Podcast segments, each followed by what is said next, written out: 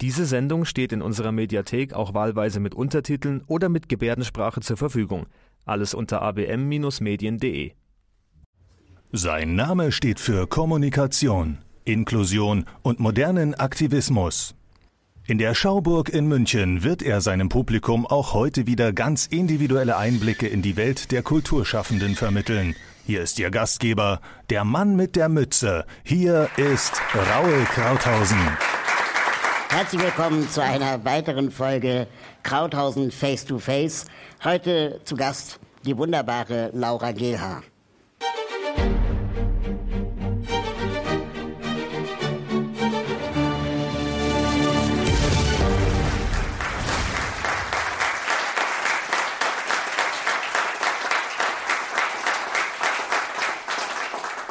Herzlich willkommen, Laura. Du bist Autorin, Bloggerin und wir brauchen auch kein Geheimnis draus machen, aber wir beide kennen uns ja auch schon ähm, länger. Und wenn ich ehrlich bin, jedes Mal, wenn du einen Blogartikel schreibst, dann verschlinge ich den. Und äh, für die Leute im Publikum, die den Blog noch nicht kennen, dein Blog nennt sich ähm, Frau GH über das Großstadtleben und das Rollstuhlfahren. Was genau für Themen behandelst du in deinem Blog? Das Großstadtleben und das Rollstuhlfahren.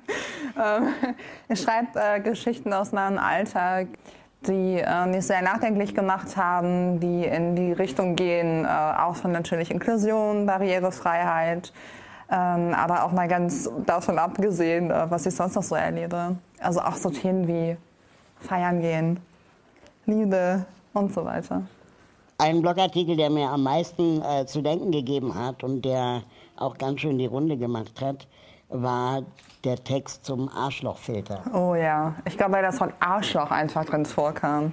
Magst du erzählen, was der Arschlochfilter bedeutet? Auf den Arschlochfilter oder den Begriff bin ich gekommen, weil ich äh, mich damals, als ich noch etwas jünger war als jetzt, äh, in so einer Dating-Zeit äh, oder Phase befunden habe. Und ähm, ich äh, viele Männer kennengelernt habe.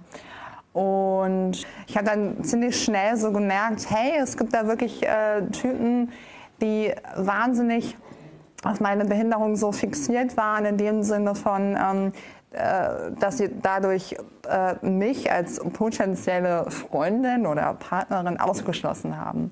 Und ich habe mir dann so gedacht, okay, das ist einerseits ist das schade, ähm, und äh, andererseits ja, hat das direkt so diese Leute so gefiltert. Also, weil ich mir denke, so, hey, wenn ich jetzt keine Behinderung hätte, würde ich auch niemals einen Menschen an meiner Seite haben wollen, der nicht damit klarkäme, wenn ich eine Behinderung erwerben würde.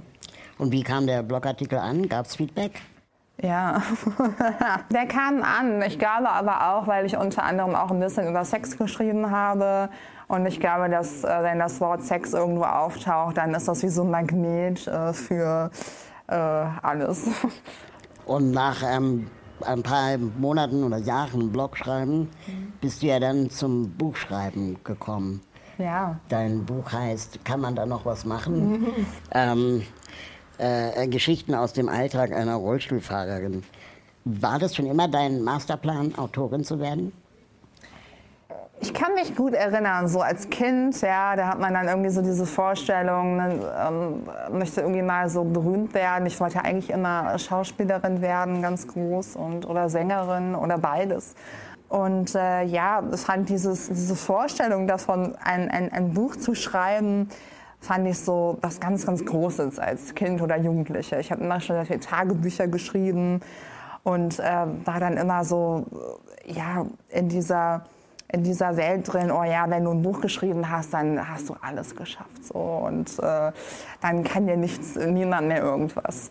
Und äh, ja, und dann kam so ja, das eine zum anderen und dann habe ich dieses Buch geschrieben und äh, ja, alle romantischen Vorstellungen sind zerstört seitdem.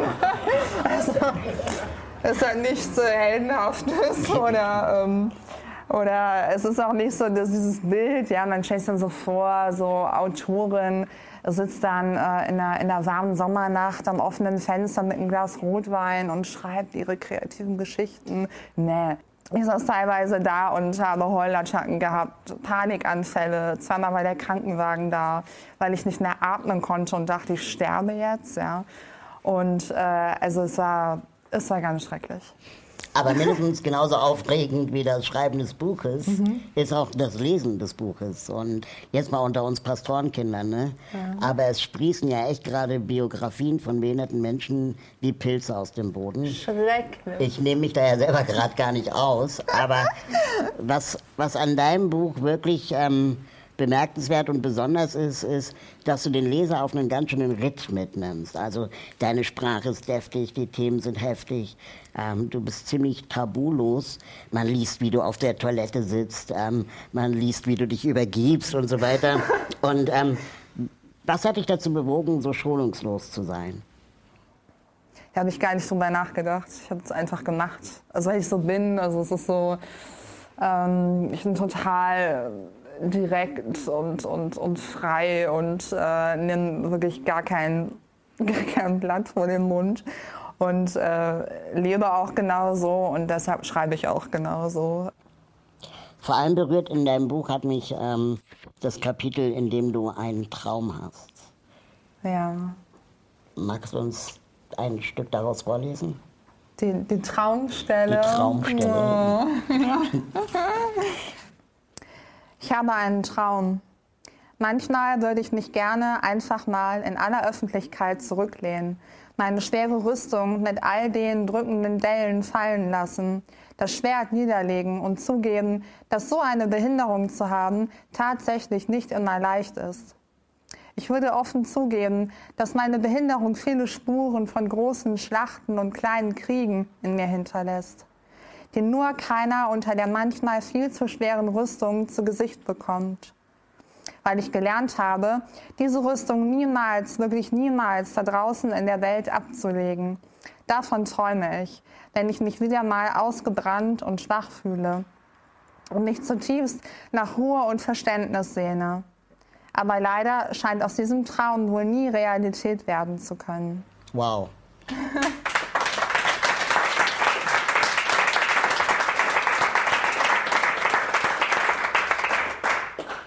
Ich denke, das äh, Gefühl können viele unserer Zuschauerinnen und Zuschauer teilen.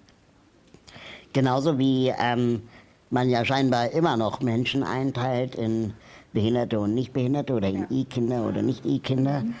Ähm, beschreibst du in deinem Buch auch verschiedene Blickarten auf das Thema Behinderung. Mhm. Äh, äh, welche genau meinst du?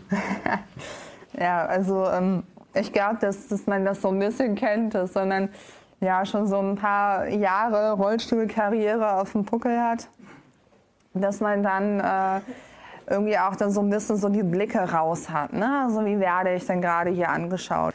Und äh, so Blicke sind dann eben, es gibt nicht eben nur dieses Angucken oder so, sondern eben auch so dieses, diesen mitleidigen Blick und äh, diesen ignorierenden Blick, so von wegen so, ähm, oh, ich darf da nicht hingucken, da ist ein Rollstuhlfahrer, ich darf da nicht hingucken. So, und, du meinst, man äh, kann nicht nicht gucken, ja? Ja, genau, das kann man auch. Und das, das merkt man doch, oder? Also ich merke das so sehr und äh, gucke dann diese Person natürlich auch immer extra an, um sie noch mehr zu irritieren. Oh, was für ein Spaß. Und äh, ja, und dann eben auch so diesen anerkennenden Blick, so Mensch, toll. Ich finde das auch super, dass du hier bist. Ja, ja. also großartig, großartig. So. Also auch, wie du das hier auf die Bühne geschafft hast. Ja, ja, dass ich überhaupt hier bin und sprechen kann. Also, das, ey, füllt eine ganze Sendung, merken wir ja. ja. wow. Ja, so solche Dinge. Ne? Also man, man fängt dann irgendwann so an, so ein bisschen so zu äh, differenzieren und äh, so ein bisschen so einzuordnen. Ja, und dann äh, schreibt man das halt mal auf.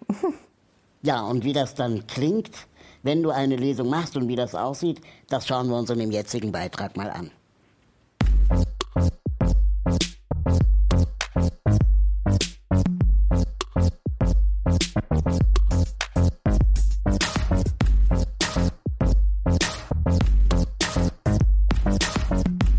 Schön, dass ihr alle da seid.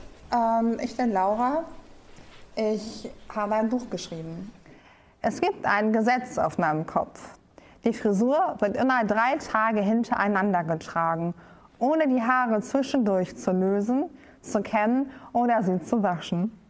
Wo andere gezielt für den Good Morning Look vor dem Spiegel kämpfen müssen, um ihre frisch gekämmten Haare wieder sexy verwegen aussehen zu lassen, sieht mein Kopf von ganz alleine scheiße aus.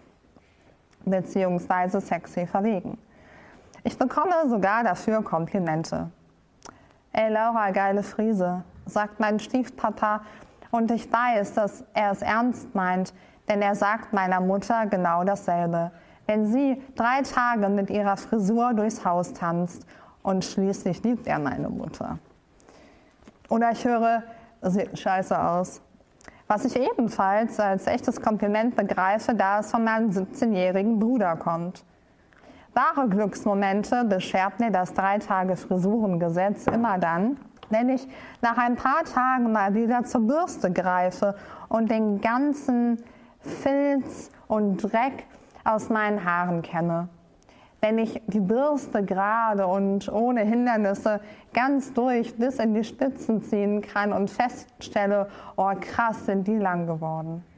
So wie vor drei Tagen als ich nackt auf der Toilette sitze, mir kurz in den Duschen noch einmal die Haare kämme und stolz den Kopf hin und her schüttele, um die neu erworbenen Millimeter am nackten unteren Rücken zu erfühlen.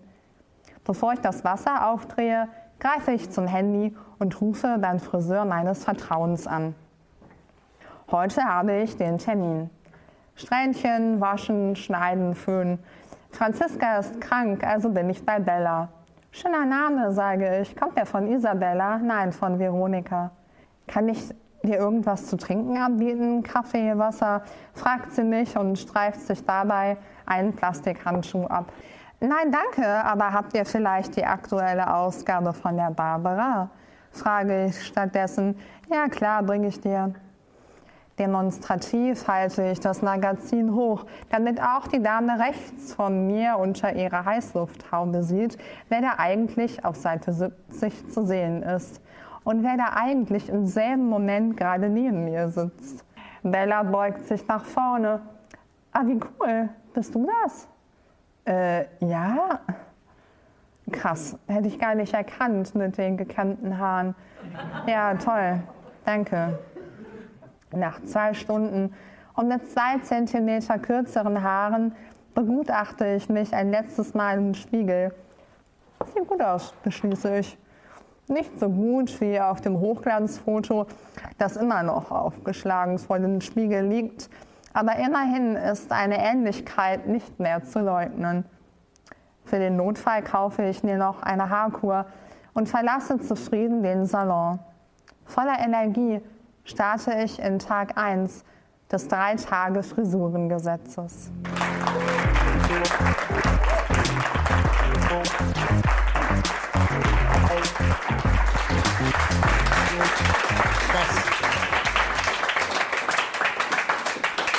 Das sieht auf jeden Fall sehr, sehr unterhaltsam aus. Was genau magst du eigentlich an Lesungen? Oh, äh, die Reaktionen der Leute. Ich habe zum Beispiel mal ein Kapitel vorgelesen, das war das äh, Kacke im Mund, hieß das. Aber keiner fand das lustig. Das war wirklich so. Uh.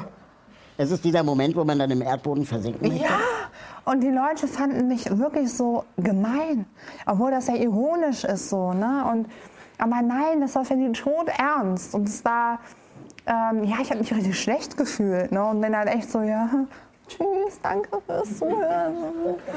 Oh, oh, das war ganz, das war ganz, ganz, ganz schlimm.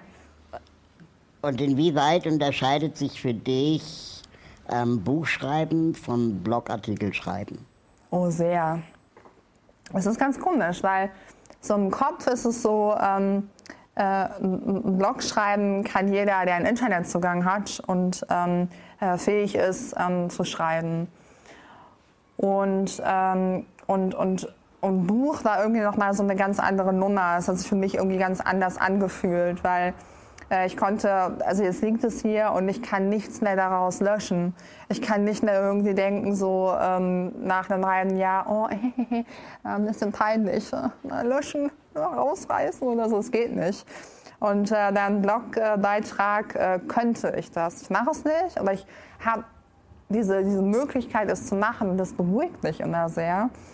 Ähm, und äh, ja, und das ist jetzt eben dieses geschriebene Wort und es ist da und es wird für immer da so stehen. Was ich äh, wirklich sehr, sehr witzig fand, war das Kapitel mit dem Titel Verworfene Buchtitel. Ja, genau. Also dieses, dieser Titel, kann man da noch was machen?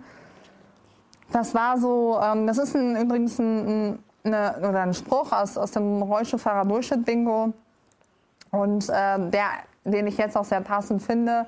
Aber in diesem Brainstorming-Prozess sind natürlich auch noch andere Buchtitel, mögliche Buchtitel entstanden. Einmal mit Joschka Fischer joggen gehen, die unerfüllten Träume der Laura G. Nur wer mich herumschubst, darf auch hinter meinem Rücken reden. Deutsch und dennoch abgeschoben dem Tod nicht von der Schippe springen können, wie ich unsterblich wurde. Zwischen den Stühlen vom Rollstuhl auf den Kackstuhl. Der Behindi-Bonus, warum Sie dieses Buch gekauft haben. Das ist mein Lieblingstitel. Abitur für Sitzenbleiber, eine Anleitung. Celine Dion-Fan und trotzdem voller Lebensfreude. Die Reise nach Jerusalem, wie ich unbesiegbar wurde. Ja.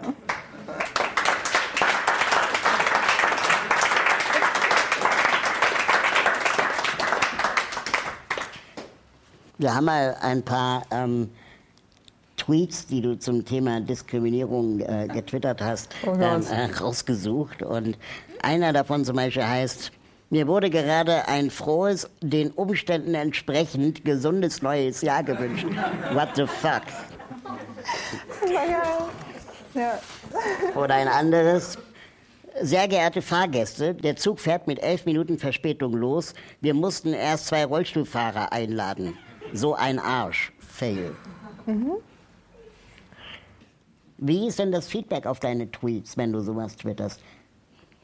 Hat sich die Bahn gemeldet zum Beispiel? Ja, es hat eine riesen Diskussion ausgelöst. Aber immerhin, sie hat sich äh, entschuldigt und äh, ja, aber auch Leute haben sich gemeldet wie, ähm, äh, ja, ähm, also wenn der Zug aufgrund dessen Verspätung hat, dann kann man das ja auch dann verstehen und so. Und ich so, ja, ist mir egal, was du verstehst oder nicht ähm, ich möchte nicht als Sündenbock hingestellt werden, weil das war ja nun auch nicht so. Ja? Also der Zug kommt nicht später irgendwo an, nur weil ähm, ich kurz mit der Rampe da hochfahren muss. Also so ein Schwachsinn. So. Man sagt ja auch nicht wegen zwei Koffern oder drei Kinderwägen. Ja, genau. Also nein, geht gar nicht. Eine andere ähm, Situation, die sich in, in eine Seele nagt oder brennt, ist folgende. Du hast äh, dein Buch deinem kleinen Bruder gewidmet mhm. der auch eine, eine Behinderung hat. Mhm. Und deine Mutter muss auch einiges erlebt haben. Mhm. Äh, mit Sätzen wie Kinder mit Behinderung, die sind doch heute nicht mehr nötig, könne man doch verhindern. Mhm. Das heißt, du hast ähm, durch deine eigene Behinderung hautnah, aber ja. auch durch äh, die Außenwahrnehmung auf deinen behinderten Bruder Erfahrungen gemacht, die glaube ich, nicht, nicht viele Leute machen. Ja. Kannst du davon ein bisschen erzählen? Genau, also ähm, mein kleiner, naja, es ist nicht mein kleiner Bruder, eigentlich ist er größer als ich. er ist jünger als ich. Und ähm, genau, und ich muss dazu sagen, also der Julian, der ist äh, gehörlos und äh, lebt mit einer Lernbehinderung und Epilepsie und ist aufgrund seiner Behinderung nicht in der Lage, eben alleine zu leben. Also er wohnt in einer betreuten Wohngruppe und arbeitet in einer Behindertenwerkstatt. Und ich habe ein sehr, ähm, sehr inniges Verhältnis äh, zu meinem Bruder, zu beiden Brüdern. Und ja, klar, da sind dann natürlich genau solche Sätze gefallen. Ähm, Situationen ähm, ergeben sich immer wieder, wo wir eingeladen werden und dann direkt so im Nebensatz gefragt werden, so ja, aber der Julian, äh, ne, kommt er denn auch? Oder und was ich aber so spannend finde, ist, du bist der Erste, der mich auf Julian anspricht. So. Hier auf der allerersten Seite steht für Julian. So. Aber niemand äh, nimmt das so wahr. Und das ist so, so bildlich dafür, ähm, wie Julians Leben aussieht, weil Julian am Rand irgendwo der Gesellschaft existiert, aufgrund seiner Behinderung. Wie gesagt, Wohnheim, Behindertenwerkstatt und so weiter. Ja, und, und nicht nur, weil ich so ein gutes Verhältnis zu Julian habe und er mich einfach als mein Bruder sehr berührt und wir uns sehr, sehr ähnlich sind, äh, aber eben auch, weil ich weiß, dass Julian so zu den vergessenen Menschen unserer Gesellschaft gehören fand ich es so wichtig, ihm dieses Buch auch zu widmen. Ja? Und du bist jetzt der Erste, der mich überhaupt darauf anspricht. Und das sagt so viel. Mhm. Ja, schon das kann ich mir auf jeden Fall ähm, vorstellen. Deine Mutter muss ja eine unglaublich taffe äh, äh, Person sein. Ja, du kennst sie doch. Ich kenne deine Mutter auch und ähm, du kennst meine Mutter auch. Ich oh, glaube, ja. die, die, nehmen sich da nicht viel. Nee. Ähm, aber was wünschst du dir generell von Eltern behinderter Kinder? Ich würde mir generell wünschen, niemals zu sagen, das kannst du nicht und äh, das ist nicht gut für dich. Und äh, nee, das musst du aber so und so machen, weil du so und so bist. Und dann finde ich, dass man bei behinderten Kindern immer noch mal so einen ganz, ganz kleinen Tick mehr auf die Fähigkeiten und Talente achten sollte, ähm, und die auch fördern sollte. Ja, wie war das denn bei dir denn? Also, was also ich glaube, dass es total wichtig ist, dass ähm, auf der einen Seite Eltern ihre Kinder jetzt auch nicht in Watte packen, ja. sondern eben auch genauso äh, äh, fordern, ja. aber eben natürlich auch unterstützen, da wo Hilfe benötigt wird. Und jungen Menschen würde ich mit auf den Weg geben, dass man auf jeden Fall an seinen Träumen festhalten sollte und an den Zielen, die man sich steckt. Und vielleicht auch, dass nur weil Erwachsene etwas sagen, ja, Ärzte, mhm. Therapeuten, Lehrer, Eltern, das nicht automatisch heißt, dass das wahr ist. Gilt ja. aber für alle, also gilt auch für das war, Nichtbehinderte. Genau. Ja. Du lebst in Berlin und ähm, du sagst, du liebst Berlin und du hasst Berlin zugleich. Ja, das ist die Hassliebe, ja. Mhm. Was liebst du? Ich liebe die Anonymität und dass ich dort untertauchen kann. Ich merke das vor allem immer dann, wenn ich in anderen Städten unterwegs bin, wie jetzt München. Ich merke einfach, dass ich hier mehr angeschaut werde. Ich komme eigentlich aus Düsseldorf und auch da ist es sehr einheitlich. Ähm, und dort äh, fühle ich mich unwohler, in meiner Haut, ganz einfach, weil ich dort anscheinend etwas sehr Besonderes bin für viele Menschen oder für mehr Menschen als in Berlin selber. Und was hast du an Berlin?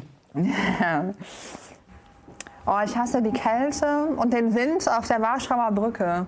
Andererseits, ähm, das ist ganz lustig, äh, mag ich auch diese Anonymität dann wiederum nicht, weil diese Anonymität auch immer so eine gewisse Art von Fremdsein irgendwie mit sich bringt. Also man, ähm, man lächelt sich nicht an oder ähm, Menschen leben aneinander so sehr vorbei. Was mich beeindruckt hat, ähm, war, dass du aus Düsseldorf kommst, in den Niederlanden studiert hast, mhm. nach Neuseeland wolltest, mhm. aber in Berlin hängen geblieben bist. Ja.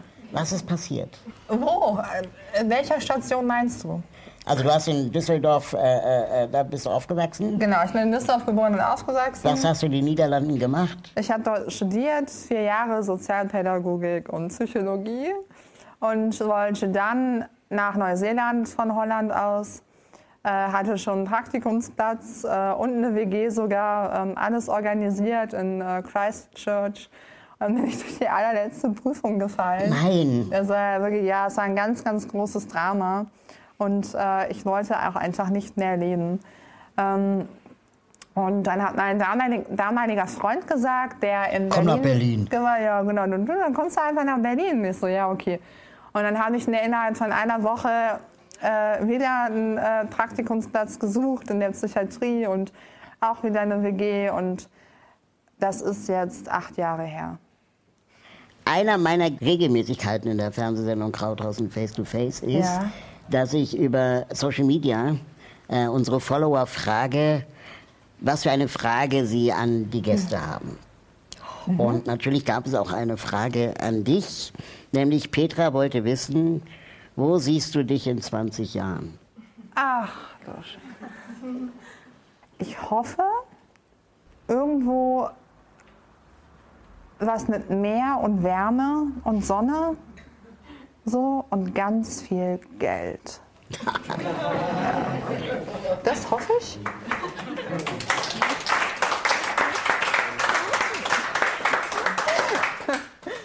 Zum Schluss hast du mir noch was mitgebracht, liebe Laura. Was ist das?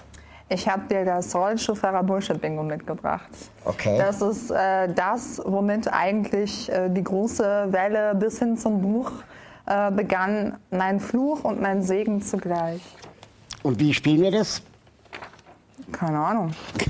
Zum Beispiel, wer hat Also- in der letzten Woche äh, äh, einen Satz schon mal gehört? Zum Beispiel, ich habe letzte Woche gehört, toll, dass Sie trotzdem rausgehen. Ja. Ja, super gut. Welchen hast du gehört? Ähm, ich habe gehört, äh, weil es um ein Interview ging mit einer Zeitschrift Kannst du Sex haben? Mich hat mal eine im Zug gefragt, bei wem ich in Behandlung bin. Super geil. Super geil. Boah, so cool. Oder auch, ähm, aber essen dürfen Sie alles, oder? Komm du doch rein. Ähm, darfst du betrunken Rollstuhl fahren? Oh ja. Was machst du, wenn du betrunken bist? Aber das ist wirklich so. Es ist wirklich, du, du dürftest auch mit E-Rollstuhl nicht betrunken Rollstuhl fahren, oder? Ja, ganz, ganz offiziell. Also du wirst doch angehalten und dann auf Promille getestet. Und dann? Das da gab es doch wirklich schon, ja, hier nicken. Da, ich habe recht. Da gab es nämlich wirklich schon äh, äh, Berichte auch in den Medien drüber, dass äh, ein Rollstuhlfahrer mit E-Rollstuhl von der Polizei angehalten wurde, weil er betrunken war. Das äh, Rollstuhlfahrer Bullshit-Bingo kann ich Ihnen sehr empfehlen. Macht auf jeden Fall Spaß. Das kann man sich dann äh, auf der äh, Website krauthausen.tv noch äh, runterladen und angucken. Mir hat es auf jeden Fall super viel Spaß gemacht mit dir als Gast. Ähm, war schön, dass du da warst. Vielen, vielen Dank für die Einladung. Endlich. Ich habe zu danken. Endlich. Endlich. Schalten Sie auch nächstes Endlich. Mal. Endlich.